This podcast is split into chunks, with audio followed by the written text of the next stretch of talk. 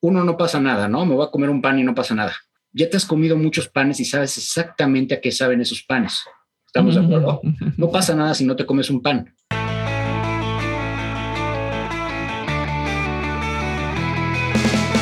Hola a todos, bienvenido al podcast Se tenía que decir y se dijo. Yo soy Diana de Chile y junto a mi amigo Edvier de Puerto Rico somos los anfitriones de este espacio. Aquí conversaremos principalmente de temas de nutrición y metabolismo y haremos un esfuerzo por traducir al español y en formato sencillo todo el universo de información tope de línea que existe en este ámbito.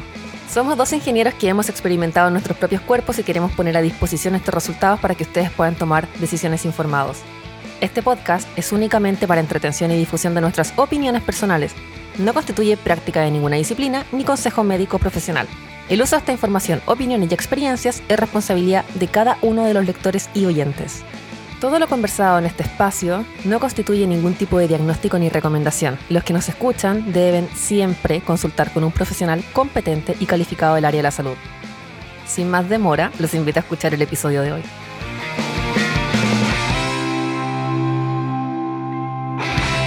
¿Qué hay, mi gente? Bienvenidos a otro episodio más de este podcast. Se tenía que decir y se dijo. Este es el bien quien te habla desde San Juan, Puerto Rico, como siempre, acompañado de mi amiga Diana de Ríos desde Santiago, Chile. ¿Cómo estás, Diana?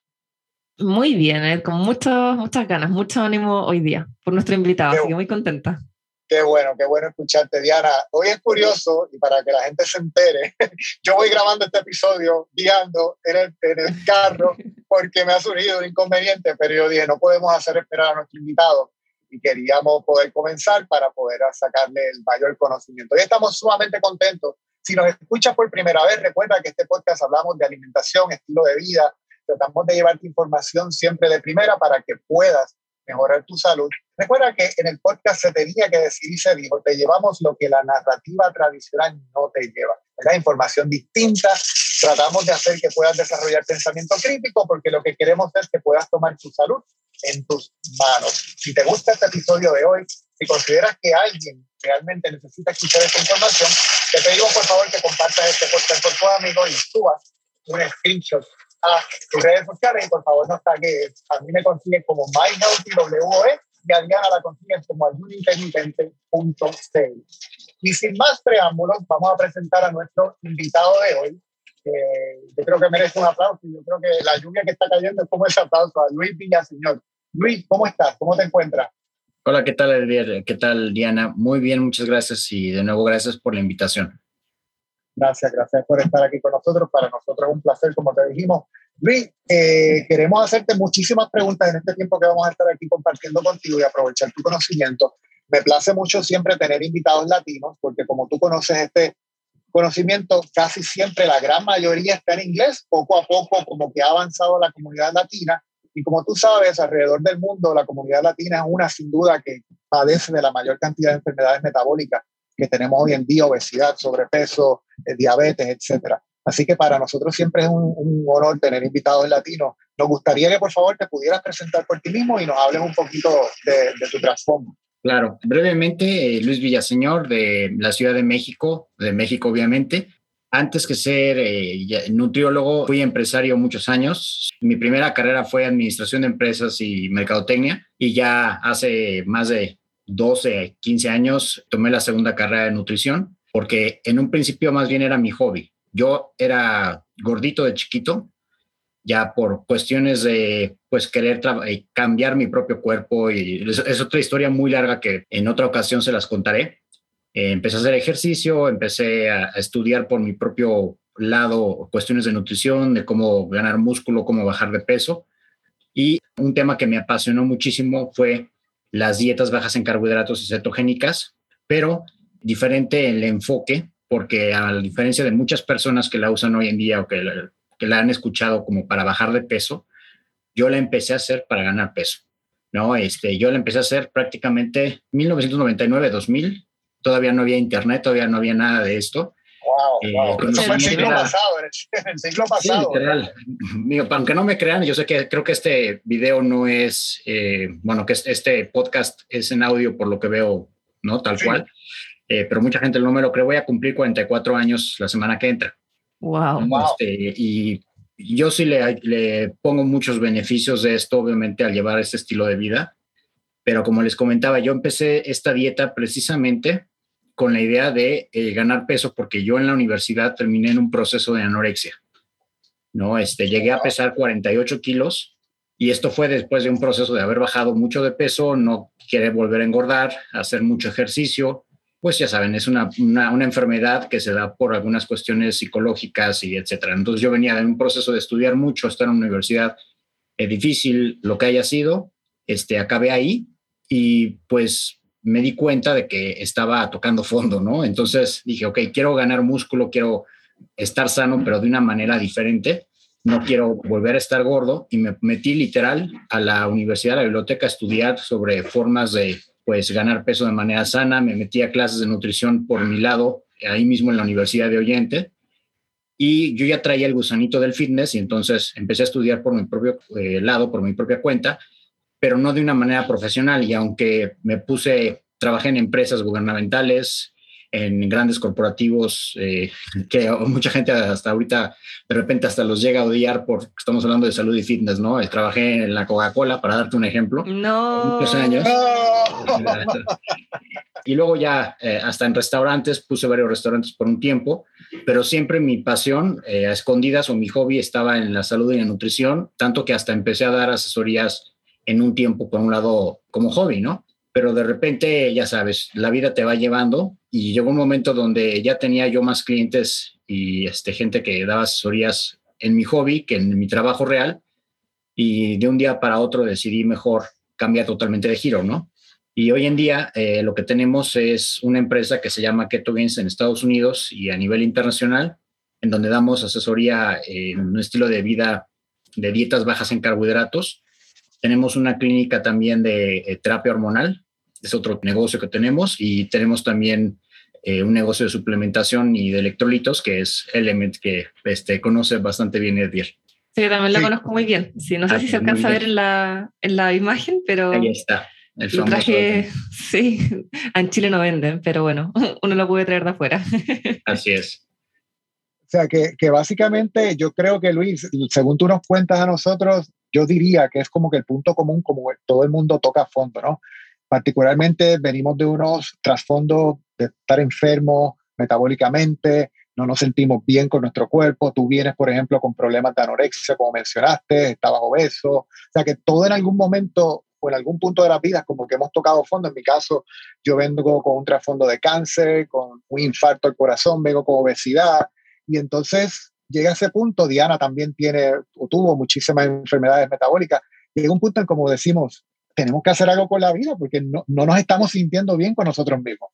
Así es. Y entonces, ahora que tú mencionas que estudiaste en la universidad algunos cursos de nutrición, ¿algo se enseña en la universidad de esto que tú conoces ahora? Eh, no, de hecho te digo que yo en la universidad lo que estudié de nutrición era de oyente, es decir, podría meterme a las cátedras y obviamente no me titulaba porque no estaba tomando el curso. Yo me titulé como mercadólogo. Eventualmente tomé certificaciones y luego ya la licenciatura en nutrición aquí en México, ¿no? o sea, sí llegué a tomar la carrera años después. Pero para contestar tu pregunta, sí, en efecto, lo que se enseña en nutrición en cualquier parte del mundo hoy en día no está muy familiarizado o no está muy a favor de dietas bajas en carbohidratos, ¿no? En general, casi en todo el mundo se maneja hoy en día muy el estilo del famoso plato del buen comer. En inglés es el famoso My Plate, aquí en México se llama el plato del buen comer, no sé si en Chile cómo se llame, pero son las directrices a nivel mundial, ¿no? Este, antes era un 60, 65 hasta 70% de tus alimentos deben ser carbohidratos, un 20% eh, proteínas y el resto de grasas, ¿no?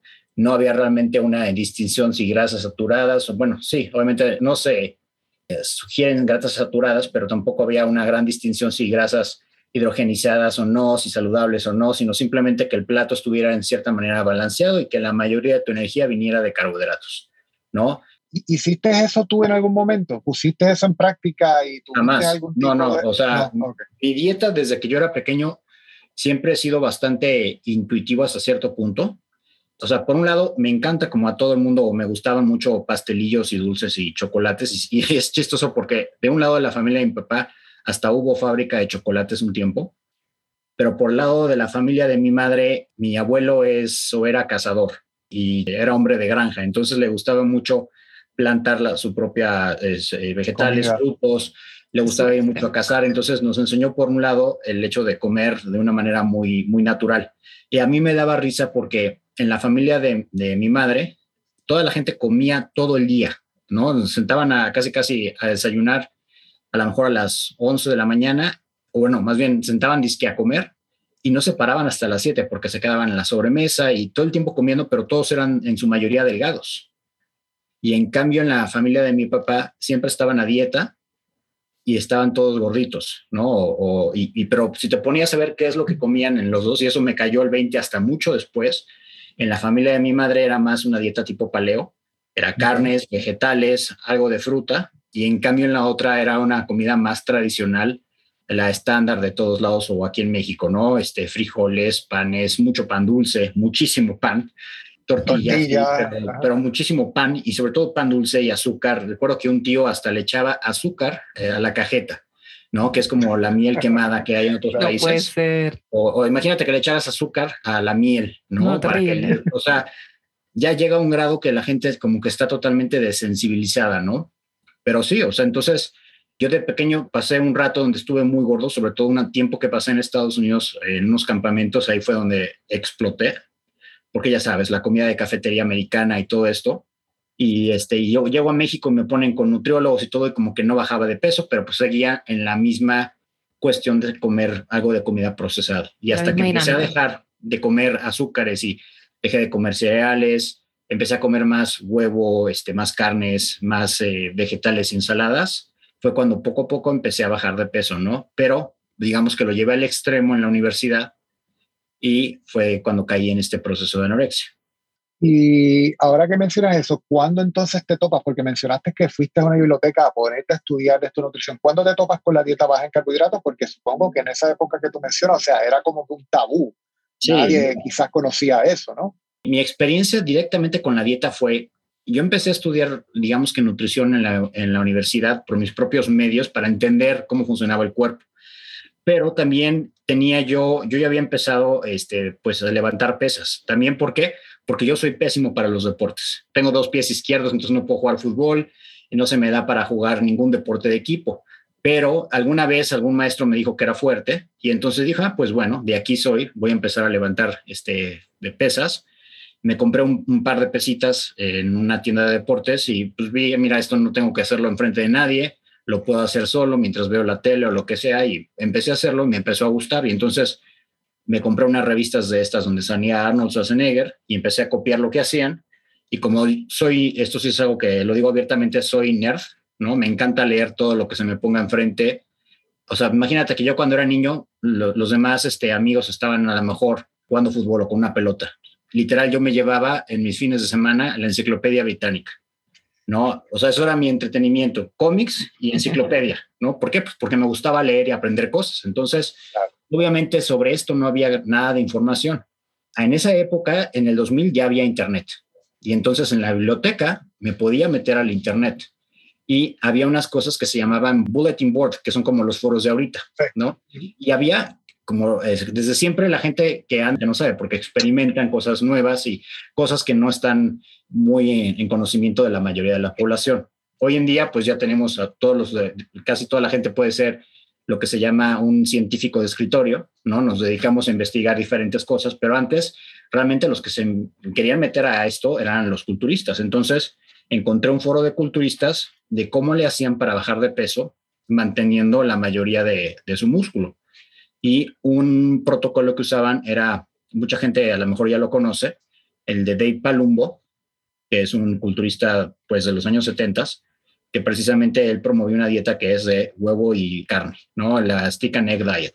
Y también había otro que se llama Dan Duquesne, que prácticamente en ciertos rasgos son los padres de las dietas cetogénicas, pero enfocadas a la recomposición corporal. Es decir, ok, baja de peso, pero mantén la mayor cantidad de músculo posible, ¿no? Es prácticamente lo que hacen los culturistas para antes de subirse en tarima porque y casi todos, aunque a lo mejor no lo llaman dieta cetogénica, hacen descargas de carbohidratos una o dos semanas antes de subirse a, un show o tomarse unas fotos, porque es una manera de, en cierta forma, chuparte rápido. ¿no? Deshincharse. Así es. Y entonces, pues ahí fue como mi primera exposición. Empecé a buscar libros de referencia. Ahí se acababa de iniciar Amazon. Entonces, yo fui, de, yo creo que de los primeros mexicanos que tuvimos Amazon y sí mandaban a México. Entonces, pues obviamente todos los libros que podía al respecto los compraba. Tengo ediciones de muchos libros, por ejemplo, de Lyle McDonald en su momento, casi casi autografiados por él y cosas así. Entonces, era la manera como yo empecé a, este, estudiar esto, ¿no? Y era más que aparte estudiar, a experimentar conmigo mismo, ¿no? Lo empezaba a hacer y me acuerdo, todavía amigos que estudiaron conmigo la carrera, se acuerdan que yo siempre traía en mi automóvil de proteína de, como no existía ni siquiera el suero de leche de aquí en México en ese momento.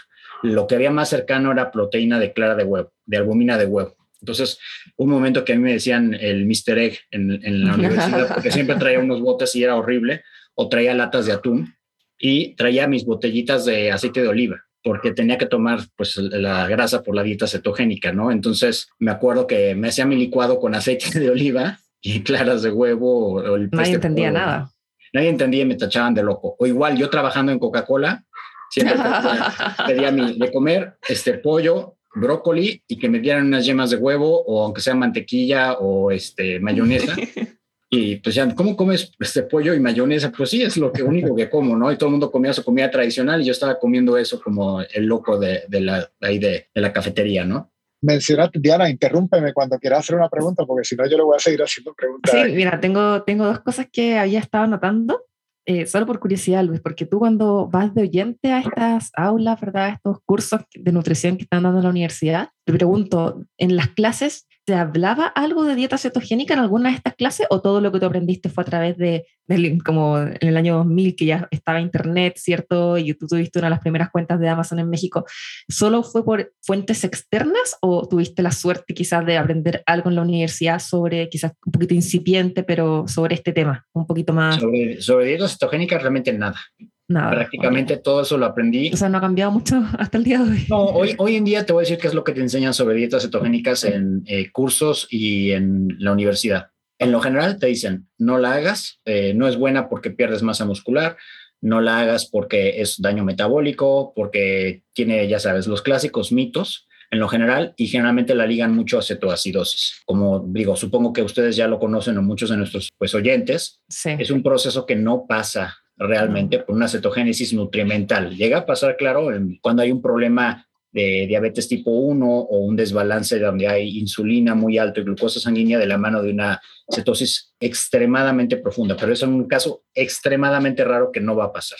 ¿no? pero generalmente siempre cuando hablas de cetosis, en el contexto de, pues hablando de nutrición, la mayoría de las personas que, que no son tan informadas se van al lado de la cetoacidosis. Y ya hoy en día, pues como ya saben, desde todos los medios de comunicación que existen, en los últimos, sobre todo cinco años al menos aquí en México, ya se ha popularizado muchísimo esta dieta. Y entonces cada vez ya hay más conocimiento, incluso ya hay cursos que no están dentro del currículum tradicional, sino como adicionales, precisamente para tratar de informar, pero aún así se le tiene mucho miedo y aún los doctores o médicos o nutriólogos que en cierto momento la aceptan, siempre salen con el recurrente de que no lo hagas por más de tres meses, ¿no? Sí. está bien, pero no es para largo plazo. Así es. disclaimer. Y también te quería preguntar que hay muchas veces cuando, cuando se habla de estos protocolos, ¿verdad? Hay cierta como exageración porque nos tratan como de locos, de esto no es vida, de cómo solamente puedes comer un tipo de alimento u otro, qué, qué sacrificio. Y bueno, yo creo que para nosotros, no, para ti no es ningún sacrificio. Tú, tú, contabas que tú ibas con tu comida, ¿verdad? Y pedías esto en el casino donde todos los demás quizás se intoxicaban con algo y tú, increíble, no pasaba, no, no era un tema para ti. Pero mucha gente se agarra de eso para decir, no, eso no es vida y es muy peligroso porque es el pie o el puntapié inicial para desarrollar algún desorden, algún trastorno alimenticio. Tú que tú nos no estabas contando hace un ratito que de hecho estuviste en ese lado, ¿crees que en realidad, no sé, seguir un protocolo de este tipo eh, es la puerta de entrada a un desorden, a un, o sea, un trastorno alimenticio? ¿O qué, qué podrías recomendar tú para justamente eh, no hacerlo bien y no caer en, esta, en estos trastornos que en verdad cuando las personas están desesperadas por hacer algo, por lograr un objetivo y no tienen muchas herramientas ni mucho conocimiento, puede pasar que uno sin querer se encuentre en un estado como ese. Mira, eso de los trastornos alimenticios por el hecho de hacer esta dieta eh, se me hace exagerado, porque entonces en todo caso, más bien dile a esa persona que no haga dieta, porque primero para que tenga un trastorno alimenticio, generalmente son, son personas que ya tienen una predisposición. Un trastorno alimenticio no te da nada más por hacer una dieta. Es un factor, eh, es una cuestión multifacética y te lo digo porque primero yo que fui o que soy una persona que viene de esto, yo tengo muchísimos pacientes que lo sufren, ¿no? Y mucha gente habla de ellos como si fuera de una cuestión muy banal y no, si es una cuestión que se tiene que llevar un tratamiento terapéutico, tanto psicológico en algunos casos como también con un nutriólogo. Y hay casos donde perfectamente tú puedes hacer una dieta cetogénica contando o sin contar calorías y sin contar macros. O sea, depende del estado de la persona que es lo adecuado para él. Pero una persona que tiene una predisposición, le va a pasar en su caso lo mismo si hace una dieta cetogénica que si hace una dieta vegetariana, que si hace lo que sea, porque muchas veces este trastorno viene por otras cosas atrás. Simplemente hay algo que te lo detona y en muchas cosas no tiene que ver la dieta, sino tiene que ver alguna mala experiencia de que el papá le dijo que está gordo o un rompimiento amoroso, eh, lo que sea, ¿no? Entonces, el hecho de que le digan a alguien, ah, por hacer la dieta cetogénica te va a dar un trastorno alimenticio, perdón, pero eso es con cualquier dieta, no es de esta dieta. Generalmente muchas veces este tipo de comentarios, sea este o otros en contra de la dieta. Tú también lo has escuchado, ¿no? Sí, claro. Este tipo de comentario es común. Claro, es muy común, pero lo mismo te lo puede, es lo que digo, te lo pueden decir una dieta vegetariana, ¿no? Y, ese tipo de comentarios, en mi experiencia, muchas veces hacen daño. Te voy a dar un ejemplo. Tengo una paciente que tiene bulimia, ¿no? Y uno de sus psicólogos le dijo que dejara de hacer la dieta porque la dieta le estaba causando esto, ¿no? Bueno, esta había sido la única dieta con la que esta persona había bajado 40 kilos. Entonces, dejó de hacer la dieta, la persona volvió a engordar los 40 kilos y ahora sigue con el problema y ahora, y aparte está más gorda. Entonces, la solución no es quitarle la dieta, ¿no? Porque el desorden no se lo causó la dieta, el desorden lo tiene por otros factores que tiene que aprender a sobrellevar. Y ahora, más bien, el médico le hizo un daño. ¿Cuál fue la solución? Cambió de médico, de psicólogo, a uno que apoya la dieta y estamos llevando un tratamiento en conjunto donde, ok, no tiene que llevar una dieta tan restrictiva y restrictiva no tiene que ser necesariamente de no comer ciertas cosas, ¿no? Veámoslo de esta manera. Imagínate que tú eres alcohólico. Ay, no, puedes tomar alcohol de vez en cuando. Perdóname, si tú tienes un problema de que hay ciertos alimentos que tú puedes moderar y hay otros que tienes que evitar. Y, y aún que si hay este, estos alimentos, hay, en ciertas situaciones tú los vas a poder moderar y en ciertas situaciones de plano no puedes. ¿A cuántos de los que estamos aquí no nos ha pasado que si te ponen, no sé, eh, almendras enchiladas, te vas a acabar toda la bolsa? ¿no? Estás en una fiesta y te las comes todas. Y a lo mejor si las tengo yo en mi casa, puedo comer una o dos. Entonces yo, Luis, sé que en mi casa no pasa nada, pero si voy a una reunión me las voy a comer todas. Entonces yo tengo que entender que hay ciertas situaciones donde puedo moderar y hay ciertas situaciones donde no voy a poder moderar. ¿no? Y esto está totalmente además explicado y fundamentado en la ciencia. Es un fenómeno que se llama, perdón, se me fue el nombre ahorita, pero tiene que ver con el manejo del estrés y del apetito. Cuando tú estás cansado, vas a tomar peores decisiones, ¿no? Por ejemplo, si tú estás cansado y hambriento, ve a un súper y te vas a comprar cualquier cosa. En cambio, si vas al súper cuando estás descansado en la mañana después de haber desayunado, vas a comprar solo lo de la lista, ¿no? Sí, me lo hacía distinto. Y, y a lo que voy con esto es el decirle a una persona que algo que está haciendo bien y que lo está ayudando para cierta cuestión de salud es negativo, muchas veces se da por desinformación o ni siquiera se piensa que a veces le estamos causando un daño peor que el beneficio que está obteniendo de seguir este proceso. Y esto pasa mucho con la dieta cetogénica porque a muchas personas les cura obesidad, los ayuda inclusive a mejorar eh, su salud, sus cuestiones mentales, inclusive cuestiones del colesterol, pero va con el doctor y el colesterol dice, no, porque te vas a morir. Oye, pero mis niveles de colesterol ya bajaron y mis triglicéridos, pero te vas a morir. Pero me estoy sintiendo bien y ya bajé 30 kilos, pero te vas a morir. O sea, eso que se lo estoy diciendo, me lo dijeron, me lo llevan diciendo 20 años, sobre todo porque tengo médicos en la familia. Todavía no te has muerto. No, y me decía, una tía me decía, no, esa dieta te vas a morir, no la haga más de tres meses. Checa tus niveles de colesterol. Y llegaba en la siguiente Navidad y le enseñaba mis niveles de colesterol. Mira, tía, ¿cómo están mis niveles de colesterol? Ah, pero la dejaste de hacer, ¿verdad? No, ya llevo dos años haciéndola. No, no, no, mijito, te vas a morir. Y así el año que entra, y así ya llevo 20 años haciendo la dieta, le digo, mira, aquí están mis niveles, ya nada más se ríe porque no me puede decir nada. ¿No? Claro. Luis, ahora que menciona eso, ¿dónde te sitúas tú en términos de la dieta cetogénica? ¿Piensas que la, la, dieta cetogénica es como que la única herramienta o piensas que es una de tantas herramientas que las personas pueden utilizar para alcanzar sus metas? A, a mí me dicen, eh, siempre digo de broma que soy el keto antiqueto. ¿Por qué? Porque la mejor dieta, primero, es la que te funciona a ti si a ti te encanta comer pizza y pasta y, además no tienes ningún problema con ello, si te pongo a comer pura carne y huevo, no la vas a aguantar ni dos semanas. A lo mejor la haces, pero vas a ser miserable. Y en cambio, o sea, en mi caso, ¿por qué la hago? Y, les digo, llevo haciendo esta dieta casi 21 años. ¿Por qué la sigo haciendo? Porque me encanta comer así. No, o sea, yo soy feliz comiendo huevo, carne, pollo, pescado. No es sacrificio para ti. Para mí no es. Y, me dicen, oye, ¿no extrañas comer una pizza? ¿Sé cuánto no comes una, una piña? nunca me pasa en la cabeza una piña, ¿no? O sea, no es un, alimento que yo necesite o extrañe, ¿no? Este, digo, no te digo que sean malas o te digo que sean buenas, simplemente es comida. Y lo que sí es que hay veces donde tú puedes elegir y tristemente hay veces donde si ya tienes tú un daño metabólico, pues híjoles, aunque te guste esta alimentación, probablemente no sea la alimentación adecuada para ti. Regresando otra vez al ejemplo de un alcohólico, ¿no? O sea, el alcohol en sí, una copa de vino o dos o tres o las que sean, en su contexto no son buenas ni malas, ¿no? Y tendrán beneficios que están a debatir, pero te hacen sentir bien. Pero, pues para una persona que ya tiene un problema de alcoholismo, no puede tomar ni una. Y lo mismo llega a pasar con a lo mejor una persona que tiene un problema de obesidad o diabetes muy avanzado y dice, pero es que me encanta comer pan. Pues es que sí, pero a lo mejor tú ya te comiste todos los panes que podrías haber comido en tu vida, ¿no? ya llega un momento donde por más que este, quieras, pues ahora sí que moderar, a lo mejor en ciertos casos ya no es posible esa moderación. Luis, ¿cómo lo haces tú con tus pacientes? Porque al menos en Chile pasa que hay una cultura muy arraigada en el que una vez no pasa nada y esa vez se repite todos los días. Entonces...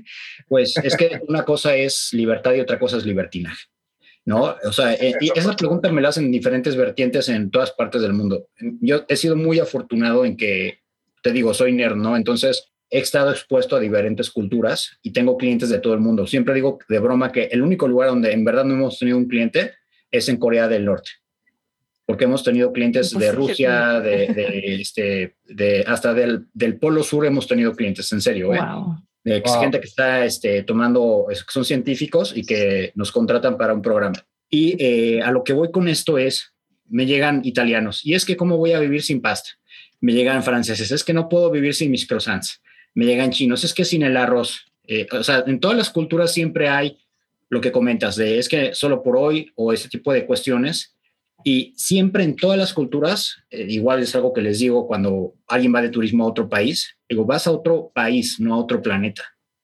Va a haber los mismos alimentos en su mayoría aquí que allá y la dieta, sea como sea, la vas a poder llevar donde estés. Aunque vayas a Italia, hay platos excelentes en Italia que no tienen que ver con el espagueti y con la pasta. Hay platos excelentes en Rusia que no tienen que ver con las papas y otras cosas. Y en China puedes comer igual pollo o rata de broma, ¿no? Pero bueno, pero al final puedes comer proteína y algo de bajo en carbohidratos. Ahora, si quieres probar lo que hay allá, lo puedes hacer y porque comas uno, no te va a pasar nada. Y te voy a decir que es precisamente lo que aplico con mis clientes. Si te dicen es que uno no pasa nada, ¿no? Me voy a comer un pan y no pasa nada. Ya te has comido muchos panes y sabes exactamente a qué saben esos panes. ¿Estamos de acuerdo? No pasa nada si no te comes un pan. No te va a pasar nada. Entonces, rétate a ti mismo a mínimo tratar solo por hoy, no comer pan. Y el día de mañana, o ese alimento, o esos alimentos. Y el día de mañana vuelves a empezar. El día de mañana es solo por hoy otra vez.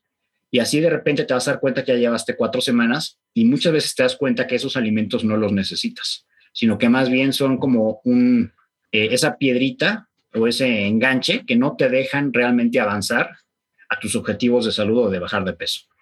Y por otro lado, la otra estrategia que uso es es que quiero una dona. Lo que la, la, mayoría de la gente hace y piensa cuando quieren la dona es se van y se compran la dona que venden en el súper. Y es una dona, perdón la ofensa, pero es una dona trinche, ¿no? De, no sé el equivalente en, pesos chilenos, pero es una dona que la compras en la gasolinera, ¿no? Sabe horrible, este, o sea, es una dona X.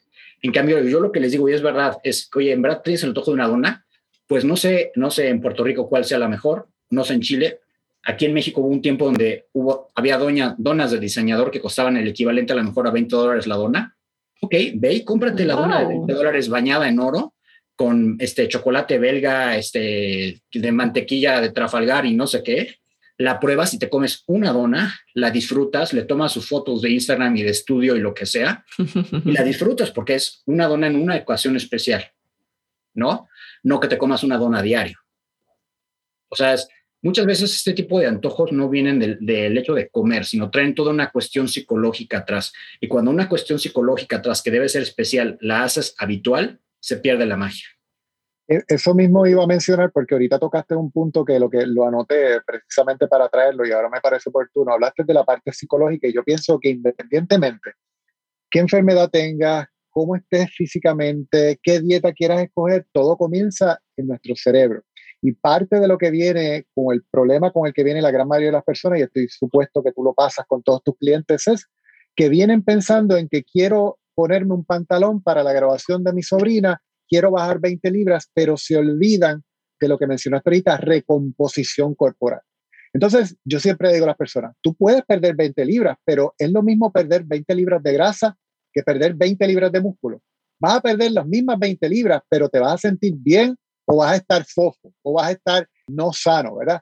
¿Cuán importante tú consideras que es el comprender lo que es recomposición corporal, perder grasa y aumentar músculo? Déjate importante, es esencial, ¿no? Y como dices, hoy en día la mayoría de las personas se fijan solamente en la báscula y si bien la báscula tiene su valor porque es un punto de información, no debe ser el único, ¿no? Es solamente uno de varios puntos que tenemos que tomar en cuenta para ir revisando el, progreso, ¿no?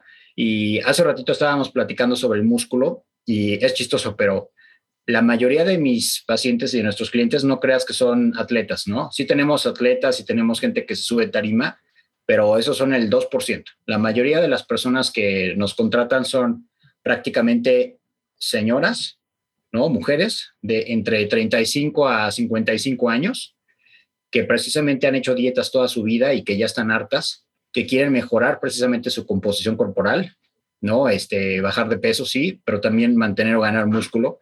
Y mucho de lo que hacemos en el protocolo es enseñar la importancia de mantener músculo, porque las personas, y sobre todo este, cuando vamos envejeciendo, tendemos a pensar que es normal el perder músculo y el ganar peso, ¿no? Dicen es parte del el proceso.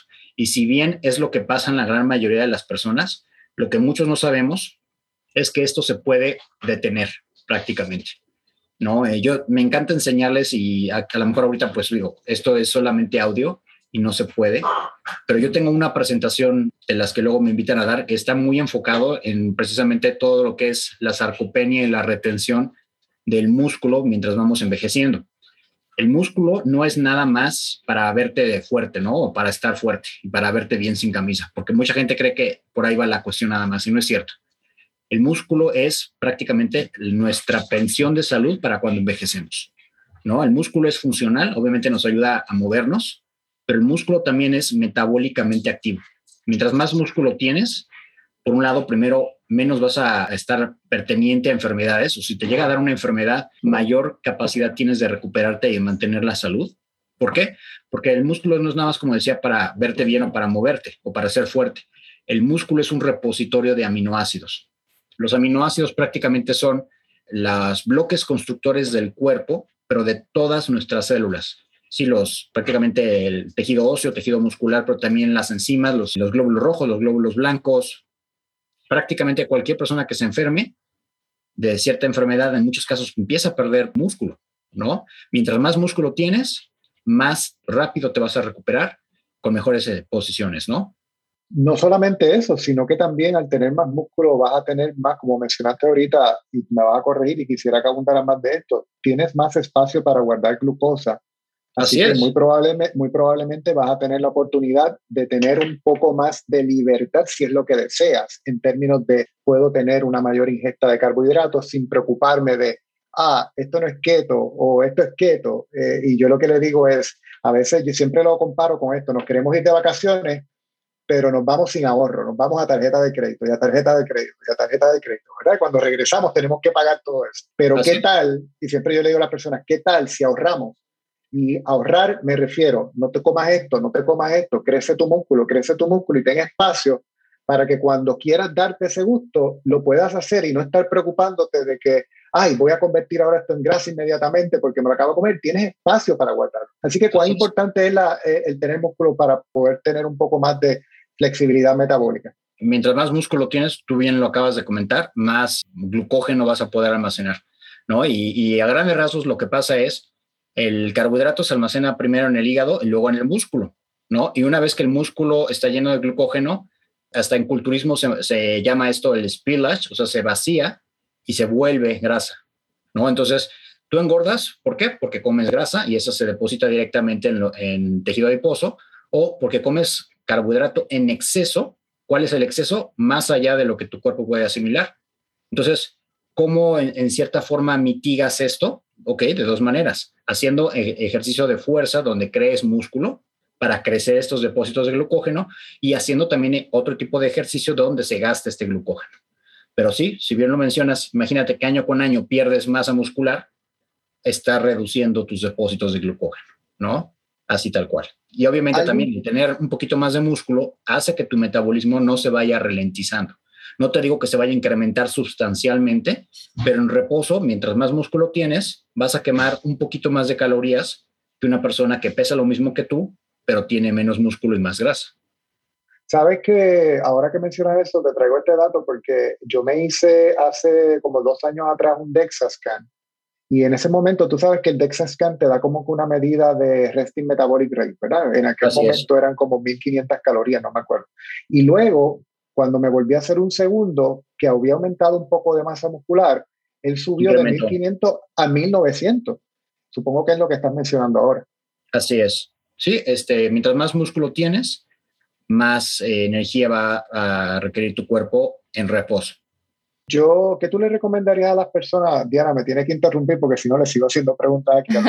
este, ¿Qué tú le recomendarías a las personas que quieren crecer músculo y que no quieren ser personas así de, de, show, ¿verdad? Pero yo siempre digo que, y siempre se lo resumo en tres Como profesional, No profesional. Ajá, no profesional. Pero yo siempre le digo, necesitas darle el material para construirlo, que en este caso son aminoácidos, necesitas destruirlo y maltratarlo, y necesitas darle el descanso para que en ese descanso se construya. Eso es así de sencillo literalmente, aquí nada más te voy a interrumpir y voy a hacer una corrección. La mayoría de la gente luego dice, es que quiero ganar músculo, pero no me quiero poner como tú. Fíjense, así tal cual, pongámoslo por escrito y digámoslo. Realmente es tan fácil.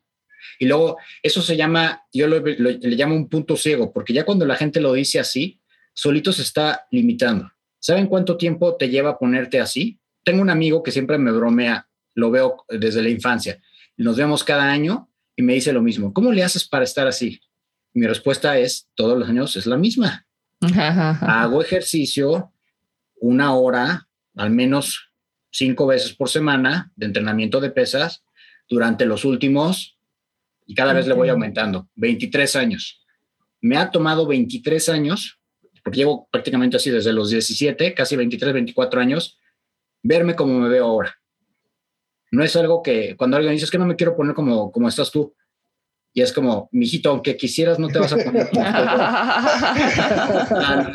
y, no es así porque yo sea mejor, sino nada más por cuestión de tiempo. Si me lo dice un chavo de 16 años, ok, sí, probablemente cuando tengas, si empiezas a los 16, ok, cuando tengas a lo mejor 20, 25 vas a llegar a tu máxima y luego de ahí es mantener. Porque no llegas a ponerte, no, no, no sigues ganando toda la vida, sino llega un punto, los primeros cinco años de entrenamiento donde ganas tu máximo y luego ya es mantener somos eh, seres vivos y vamos muriendo cada vez. Llega un momento donde llegamos a nuestro máximo potencial y nada más tenemos que seguir manteniendo. Entonces, a lo que voy con esto es, si empezamos a decir es que yo no me quiero poner así, no, estamos por mal. Tú tienes que entrenar como si te quisieras poner así para llegar hasta cierto punto y luego nada más mantienes. Otra manera de ponérselos. Ah, quiero ganar dinero, pero no, yo no quiero ser tan millonario. Yo con un millón de dólares estoy bien. Ya 1.2, eso ya será varo. ¿A quién le importa? ¿Estás de acuerdo? O sea, no, es una tontería el pensar así. Nadie se va a poner, o sea, no es así como que también me dicen luego ya las chicas que entrenan conmigo, que ya llevan dos, tres años y las ven y en verdad se ponen como amazonas. O sea, si tú bajas de peso y ganas salud y aparte sacas cuadritos, ah, no, ya no quiero cuadritos. Eso ya es demasiado. Claro que no, no pasa nada. Y tampoco es que te levantas de la cama y te vas al espejo, ay, ya me puse demasiado fuerte. Mm, ya me pasé. No pasa eso, ¿no? Para verte ya exagerado, tienes que, o sea, literal, dedicarte a entrenar, que sea tu trabajo. O sea, los atletas que vemos olímpicos o un culturista viven de eso. Entrenan dos, tres veces al día. No hacen otra cosa más que entrenar, comer y dormir. Y les pagan por esto. Una persona normal prácticamente que, como nosotros, yo entreno una hora al día, a lo mejor cinco veces por semana. No, no es tanto. Y yo, bueno, gracias a Dios yo tengo mis horarios. Yo sé que muchas otras personas tienen menos tiempo, pero ahora por la pandemia que muchos trabajamos en casa, muchísimas personas han podido entrenar y es simplemente el entrenar de manera adecuada y el comer de manera adecuada.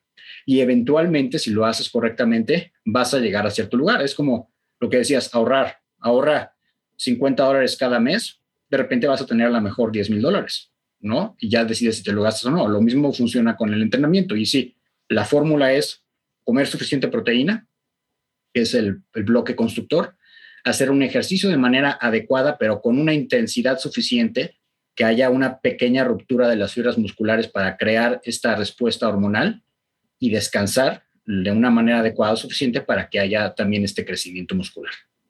¿No? Pero sí, en lo general ¿Cuál es esa recomendación de ingesta de proteína que tú le darías a cualquier persona para que pudiera empezar ahí y luego variar de acuerdo a lo que...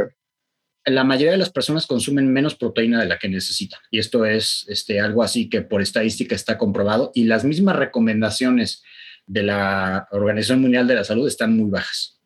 ¿no? Este, en lo general, eh, no sé si hablamos de libras o, o, de gramos por el tipo de personas que nos están escuchando, pero en kilos yo sugiero aproximadamente 2.2 gramos de proteína por kilo magro que pesa una persona.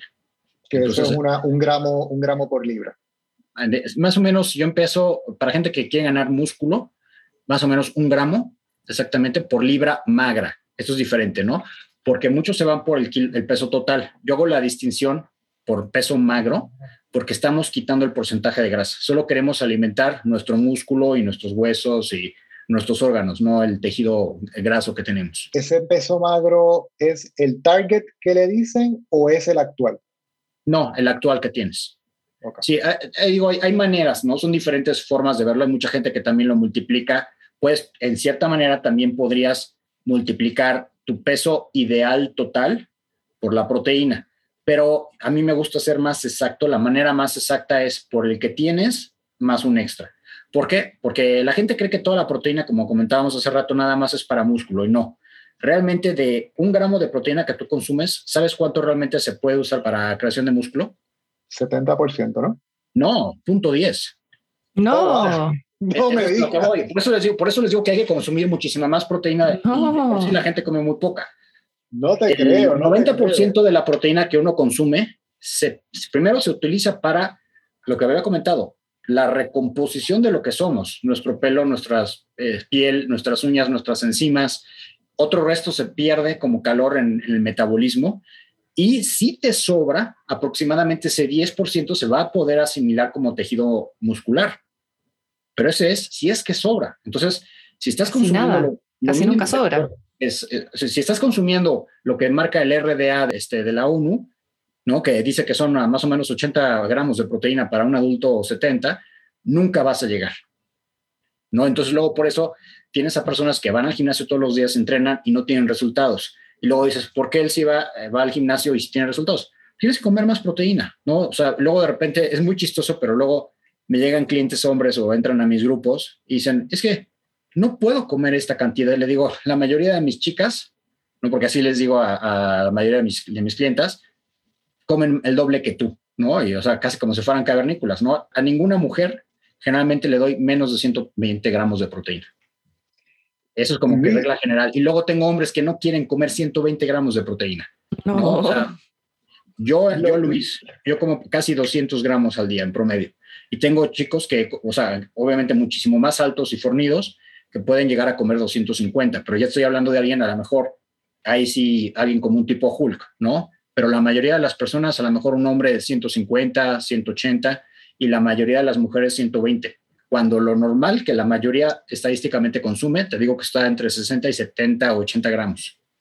Lo que pasa es, y estoy totalmente de acuerdo contigo, mi promedio consumo diario de proteína está alrededor de 150, 160 gramos diarios, pero la realidad, y te lo, tengo, te lo tengo que decir, bien honestamente, es difícil consumir mm, esa cantidad de proteína en el sentido de que llega un punto en que tú dices, me llené, no puedo seguir comiendo, no tengo hambre hasta dos o tres horas. ¿Cuál sería tu recomendación? ¿Que se trate de condensar eso en más comida de menos cantidad de proteína? ¿O tú recomiendas que en dos ocasiones al día tú puedas satisfacer ese consumo diario? Mira, siempre el orden de prioridad es cuántas calorías y cuántos gramos de cada macronutriente vas a comer y luego lo divides entre el número de comidas según tu objetivo y según cuánto te quepa en tu estómago, ¿no? O sea, si, si me llega una persona como en tu caso, oye, tienes que comer 180 gramos, oye, es que no me entran dos comidas, pues come tres, ¿no? Oye, pero es que quiero hacer ayuno intermitente, pero es que no te van a entrar las proteínas. Entonces, en tu caso, no te conviene que hagas o reduce tu ventana de ayuno. Ahora, también te acostumbras, ¿eh? porque depende, hay que revisar qué es lo que comes y cómo comes, porque cierta combinación de alimentos hace que te llenes más rápido o menos. Si, tú, tú mezclas, por ejemplo, en un mismo alimento, proteína de origen animal tipo carne, con huevos, con un poco de grasa y ciertos vegetales, eso te va a llenar mucho y vas a, vas a estar satisfecho por muchas horas, por todo el proceso de digestión. Pero si te pongo, por ejemplo, claras de huevo con ejotes, eso lo vas a digerir relativamente rápido y a lo mejor en dos horas ya tienes hambre. Entonces, son estrategias que vas aprendiendo para diferentes objetivos. Alguien que quieres que baje de peso, pues a lo mejor le das comida más mezclada para que esté satisfecho más tiempo. Alguien que quieres que suba de peso, a lo mejor le das comida que se digiera más rápido y hasta le metes calorías líquidas. ¿No? O sea, en, el caso, oye, si quiero meterme 180 gramos de proteína y no me caen más que 150, ok, come los 150 y aparte métete 25 o 30 en un batido es una manera más, más, fácil de poder suplementar eso sin que sientan esa llenura, esa, llenura. Exactamente. Luis, ustedes en el grupo de Keto Games tienen un, un, lema que dice, protein is not a brownie. ¿Se convierte la proteína en azúcar? Ese mito de dónde sale y cuál es tu opinión al respecto. Es un mito de, de gurús keto que pasa lo mismo y esto pasa en cualquier cuestión de nutrición y, y hay gente que se crea en los abstractos y es el fenómeno de teléfono descompuesto sale un estudio o es una información muy básica, bueno, una información muy compleja, que por quererla hacer fácil de entender, la ponen en un lema y entonces este lema se va, este, en cierta manera, repitiendo por personas que no entienden todo lo que conlleva y entonces se vuelve en cierta forma una realidad. Si bien la proteína, claro que se vuelve este, glucosa en cierto punto, no se vuelve al 100%. ¿No? Entonces la, proteína en general muy rara vez te va a elevar la insulina o la glucosa sanguínea, ¿no? Y muchas veces la gente jura y jura y jura que pasa así. Y les digo, ¿te has tomado siquiera un análisis de glucosa? No, tómatelo y vamos a ver. A lo mejor ciertos tipos de proteína en ciertas personas diabéticos, ok, te eleva un poquito la glucosa, pero nunca te la va a elevar igual que un carbohidrato. Y no significa que te va a hacer engordar. La proteína en sí es bien difícil que te haga engordar la proteína, porque simplemente hay una cuestión de, metabolismo, ¿no? Y, por eso es que yo sí sugiero que personas que quieren hablar de esto, que se vayan a dedicar como gurús, que al menos tengan alguna certificación o un estudio en horas eh, muy a, fondo de al menos fisiología humana ¿no? y nutrición para entender, por ejemplo, el orden de los sustratos o entender el ciclo de Krebs o ciertas cuestiones que te explican un poquito más a ciencia cómo funciona la absorción y metabolización de los tres sustratos. Porque de nuevo, ¿sabes también qué causa gluconeogénesis? La grasa. La grasa, exactamente, ¿no? Entonces, le tienen miedo a la proteína que porque eleva la insulina. Si te comes 50 gramos de grasa, también te va a elevar la insulina. Yo como lo explico es, ok, el carbohidrato, velo como si, hablando de un caudal, de un grifo de agua, ¿no? el, un carbohidrato, a lo mejor abres el grifo de agua a su máximo esplendor por, no sé, un minuto. Entró muchísima agua. La proteína, a lo mejor lo abres a tres cuartos al 25% y lo abres por poquito tiempo. Y la grasa, déjalo abierto por tres horas a gotitas. ¿No? Al final, a lo mejor la olla se te llena hasta más con la grasa. A gotitas, a lo mejor no lo notaste, pero también se va a llenar, tarde o temprano. Y de hecho, justo en, la mañana me mandó mi socio, tenemos un grupo de estudio con este, el doctor Ted Neyman y Rob Wolf y otros, donde vamos rebotando teorías, y justo me acaba de mandar un estudio de gluconeogénesis de ácidos grasos en humanos y es un estudio matemático hecho a computadora, donde otra vez se demuestra precisamente que los ácidos grasos también causan gluconeogénesis. Y esto ya lo sabíamos, simplemente mucha gente lo niega, ¿no? Te hace menos efecto y te causa menos daño que te comas un bistec, eh, porque mucha gente le tiene miedo porque le va a elevar la, glucosa, eh, a que sí, que te comas una fat bomb, por ejemplo, ¿no? Cuando tu objetivo es bajar el porcentaje de grasa, ¿no? Y es entender el contexto. No es que sean buenos o malos ninguno de los dos, pero tampoco hay que tenerle miedo a, la proteína. La proteína en sí, por sí sola, no te va a engordar. Al contrario, te va a ayudar a tener una mejor composición corporal. Y creo que mucho del miedo viene porque, como bien mencionabas hace rato, la confusión entre perder peso y entre mejorar tu composición corporal. Imagínate que tú pierdes peso porque estás haciendo una dieta cetogénica donde comes la clásica café bomba, ¿no? Ok, pierdes, voy a inventar, este, 15 kilos en tres semanas. De esos 15 kilos, ¿qué porcentaje fue grasa y qué porcentaje fue proteína o músculo? En cambio, si la haces de una manera donde incluyes más proteína o menos alimentos procesados y más vegetales, a lo mejor pierdes 7 kilos nada más, ¿no? Y entonces la gente dice, ah, es que en la, en la primera perdí más peso, te, me funciona mejor, la otra significa que no está funcionando tan bien. Pero imagínate que luego los metemos al DEXA y realmente lo que vemos es que la persona que lo hizo con una proteína adecuada perdió 7 kilos nada más de, de grasa y la otra persona perdió a lo mejor 6 kilos de grasa y 8 kilos de músculo. Al final del día, la persona que tenía, eh, que estaba gordita, solamente se volvió una versión más pequeña de ella misma. Sigue estando ahora lo que se llama flaquigordo y metabólicamente está hasta peor. ¿no? En muchos casos. Perdió músculo, entonces perdió salud, perdió fuerza, perdió estructura funcional. Y sí, ok, perdió peso. Eso no, nadie le quita ese beneficio, que también le va a dar otros beneficios de salud, obviamente. Pero a mediano y a largo plazo ya no está tan bien perdió peso a costa de, probablemente más salud. Y ahí también tiene, probablemente te has encontrado con esto con todas tus pacientes, eh, amenorrea, pérdida de cabello, uñas partidas, eh, todo ese tipo de conjunto de cosas que denotan una falta de consumo de proteína.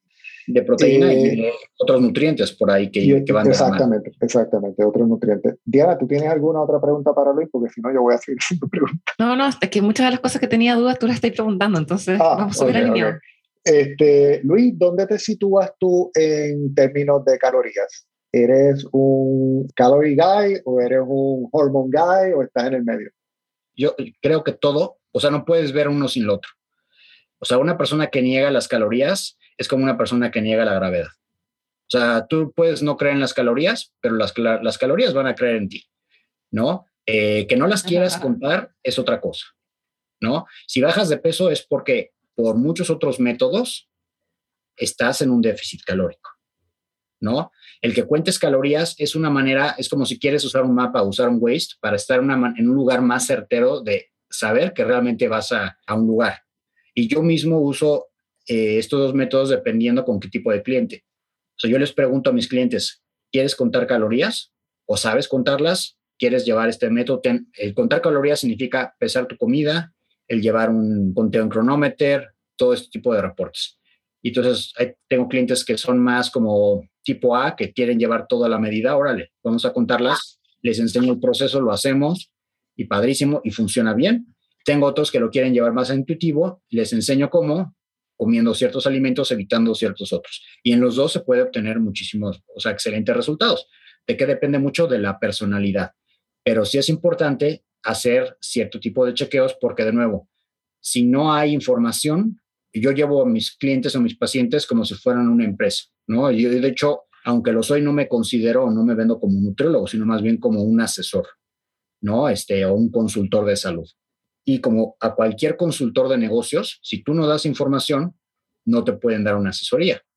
Si vas con un contador y no le enseñas tu contabilidad, pues qué, qué fregados te va a decir, ¿no? Lo mismo pasa cuando quieres tú tener resultados de bajar de peso, ganar músculo, etcétera. Oye, vamos a ver, necesito estimar más o menos mínimo cuántas calorías comes o qué comes al día.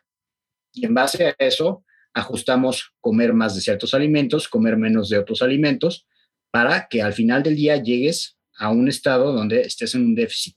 Y el que te dé hambre o no te dé hambre es otra historia, porque esto va de la mano de, sí, tiene que ver con hormonas, tiene que ver con estrés, tiene que ver con sueño. Y un buen nutriólogo o un buen health coach sabe, así como el Dr. House, ver dónde van todas estas piezas para lograr que estés en un déficit con el mínimo de hambre, porque en algún momento, esto es importante, cualquier persona que te diga es que nunca vas a pasar hambre, o no lo sabe o te está mintiendo, porque si estás a dieta, eventualmente vas a tener hambre y es parte normal y también significa que la dieta está funcionando. No puedes bajar de peso sin eventualmente pasar hambre.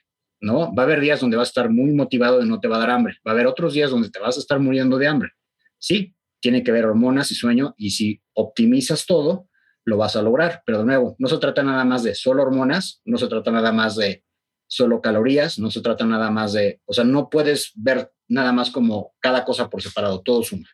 Me parece una excelente respuesta porque no, a veces tratamos de ser como silos, ¿verdad? Que le llaman en inglés, todo lugares donde tú guardas las cosas y, y, es solamente eso y no queremos ver nada de lo que está a nuestro alrededor. Eh, Luis, antes de culminar, porque no te queremos ¿verdad? tomar mucho más tiempo, me gustaría que habláramos un poquito de la importancia de los electrolitos. Que tienes, eres parte ¿verdad? De una compañía que se dedica a proveer electrolitos, particularmente en las medidas necesarias por nuestra membrana celular, inclusive creo que, que utilizan ese, ese estudio.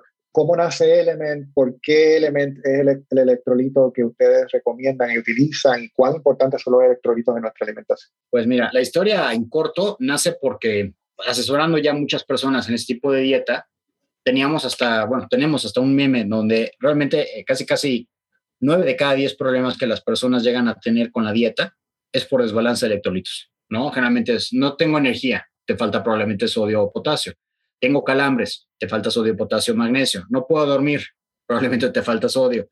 Tengo dolores musculares, probablemente te falta sodio, potasio, magnesio. Tengo mucha hambre, probablemente te falta sodio. Eh, cravings, probablemente te falta, o sea, casi todo, en un principio, en serio, va ahí. Y entonces eso hace que muchas personas tumbaran la dieta. Lo hacen una, dos semanas y, y se van, ¿no? Y en serio, cuando tienes, por ejemplo, muchísimos antojos, en muchos casos es por desbalance de electrolitos. ¿no? Te metes un, un, shot de sal, te metes un poquito de vinagre de manzana con sal o agua mineral, se te quita.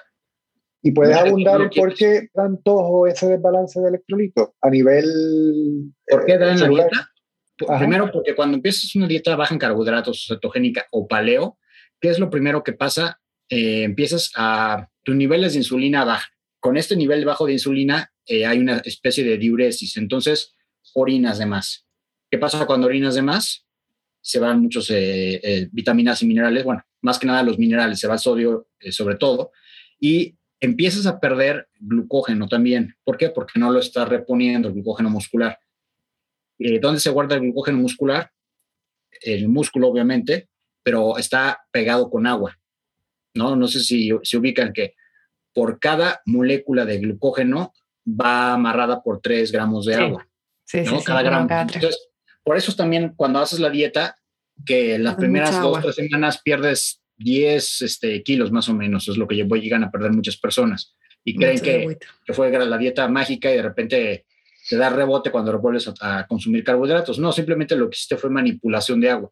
Entonces, pierdes tanta agua y esta agua renuevo es donde se quedan almacenados muchas veces los electrolitos. Entonces, hay un desbalance primero de, este, de los fluidos te duele la cabeza precisamente porque estás deshidratado. Luego viene el proceso de que te da este, una, este, lo que se llama, bueno, se llama gripe keto a todos los síntomas, pero como tu cuerpo está acostumbrado a obtener mucha de la energía del glucógeno, no la tiene, más de la mano de que hay un, pequeño desfase entre la bomba de sodio y potasio, que es la que mete energía a las células, pues obviamente todo eso hace que te sientas de la patada, ¿no? Entonces, en teoría tú lo estás, estás escuchando todo esto y dices, bueno, pues ¿para qué fregados hago keto? Sí, pues la, la forma, la primera forma sería, pues deja de hacer la dieta si en verdad no te está funcionando. Pero luego te das cuenta que con tan solo meter un poquito de sodio y potasio, se te quitan todos los síntomas. Entonces, ¿de dónde nace la idea? Después de ver que, oye, o sea, yo eso, eso yo fue de lo primero que aprendí cuando empecé a hacer la dieta. Cuando empecé a leer mis libros, lo primero que empecé a entender fue toda la, importancia de la hidratación, sobre todo en esta dieta, porque yo empecé a leerla a través de estudios científicos y son de los cuidados que venían ahí en prevención. ¿no? Y esto ya está escrito desde antes del 2000. Por eso me da de repente mucha risa cuando la gente sigue propagando o, dando verdades a medias, cuando esto no es inventar el hilo negro, ya existía. No tenemos por qué estarlo redescubriendo. Y entonces en nuestros grupos, verá, pues tómate, nosotros le llamábamos el Keto Raid, que es como si fuera un Gatorade, pero pues de keto, donde les dábamos la receta a todos nuestros clientes de cómo hacerlo. En la práctica, pues la verdad es que sí es trabajoso el estar mezclando en la relación correcta al sodio, el potasio, el magnesio, más échale este, algunas hojitas de este, menta o de limón para darle sabor y macéralo y luego pues lo tienes que estar tomando a lo largo del día, etcétera. Entonces se volvía muy tedioso para muchas personas y obviamente esto del keto flu no le da todo, sino hay unas personas que nunca lo sienten porque comen más salado hay otras que les pega durísimo. O sea, es una cuestión bastante personal. Y entonces, ¿de dónde sale el negocio? De que eh, yo ya había hecho amistad con Rob, pues este, hace como ocho años, una cosa así. Habíamos platicado, platicábamos relativamente por internet. Y él viene a México y yo estaba aquí experimentando en crear una, una empresa similar de electrolitos, porque digo, pues es que esto lo tenés, oye, ¿hay manera de hacer esto a gran escala en Estados Unidos? y fue así de, oye, pues vamos a hacer dos, tres llamadas a ver dónde podemos conseguir este, que se haga, porque en Estados Unidos la verdad es que es mucho más fácil armar una empresa que aquí en México para este tipo de cosas. Empezamos a platicar y en menos de ocho meses ya teníamos andada la empresa, ¿no? Este, y pues la verdad ahí ha sido toda una, un aprendizaje y una historia muy satisfactoria porque nos hemos dado cuenta que esto va más allá de, de la dieta cetogénica, ¿no? Eh, al final del día, algo que ya había aprendido aquí. Aquí en México, ustedes igual y no se acuerdan, no les tocó, pero conocen a Cantinflas, ¿no? Ajá. Todo lo recuerdan. Sí, en México, en los 80 hubo una época donde hubo una propaganda muy fuerte porque hubo unas olas de calor y el gobierno usaba unas caricaturas de Cantinflas para promover unos electrolitos. Se llamaban vida suero oral. Wow. realmente la, verdadera historia, en cierta manera, a lo mejor en el subconsciente de Element la traigo yo en, la cabeza porque de ahí la saqué.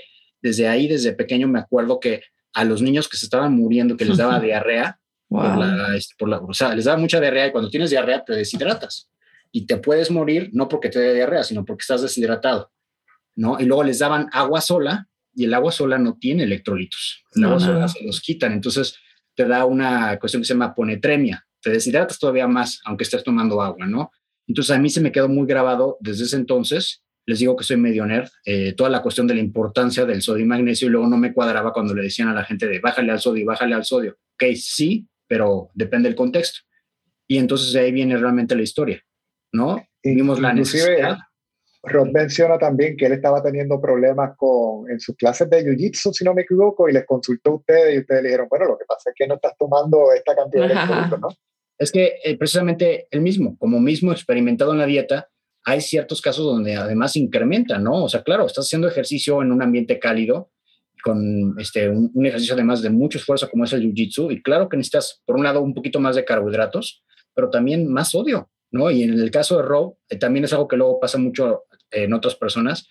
Muchas personas que entran en la dieta, no sé si les ha tocado a ustedes, reportan que sienten mucha ansiedad y dificultad para dormir.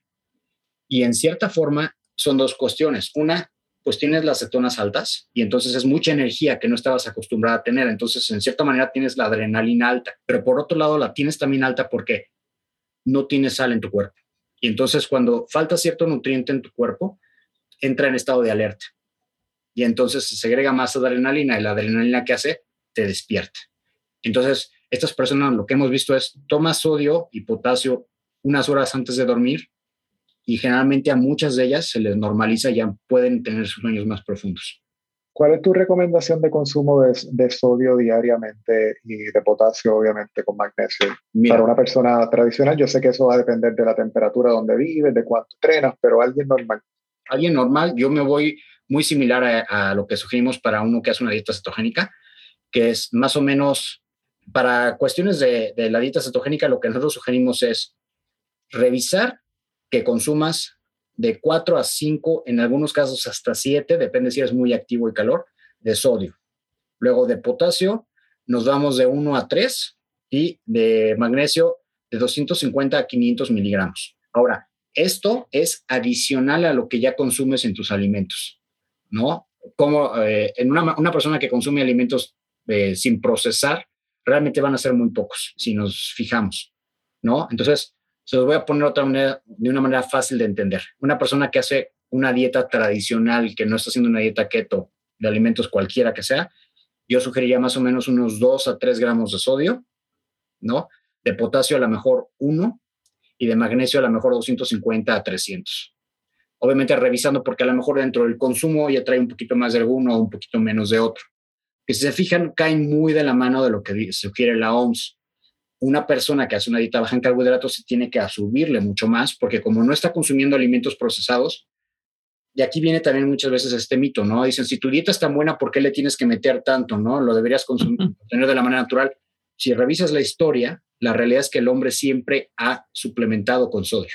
Casi, casi te puedo decir que el sodio, así como el agua, es un macronutriente adicional. Realmente no hay, no hay tres, ¿no? Ni hay cuatro, ni hay cinco macronutrientes, porque si lo vemos estrictamente, pues tenemos el alcohol, tenemos las cetonas, tenemos la glucosa, la proteína y la grasa.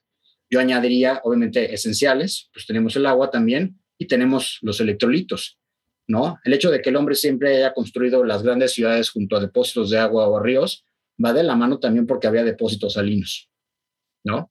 Interesante, de verdad que sí. Yo, yo de verdad que estoy aquí como, esto es como hablar con una enciclopedia, ¿sabes? Todo el tiempo una, un compartir de ideas y, de hecho agradezco porque has podido clarificar muchas otras cosas que, que, tenía. O sea, yo no desconocía esto de la proteína, de que solamente el punto 10%, el 10%, era, el 10% Impresionante. se utilizaba para, para crear Para generación de músculo.